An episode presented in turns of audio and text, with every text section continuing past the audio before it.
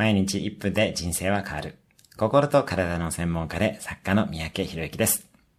今日のテーマです。ビジネスと価値観の関係。ビジネスとは相手の価値観に見合ったものやサービスを届けお金をもらうことです。もっと言えば自分のやりたいことを相手の価値観のフィルターを通じて相手に伝えるということです。相手の価値観というのがポイントです。自分がどんなに良いと思っても相手の価値観に合っていないものは買ってもらえません。よって自分の価値観と対象顧客の価値観を明確に理解する必要があります。自分と相手をよく知っていきましょう。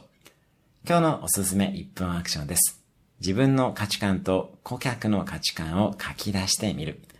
今日も素敵な一日を。いいね、シェアなどいただけると嬉しいです。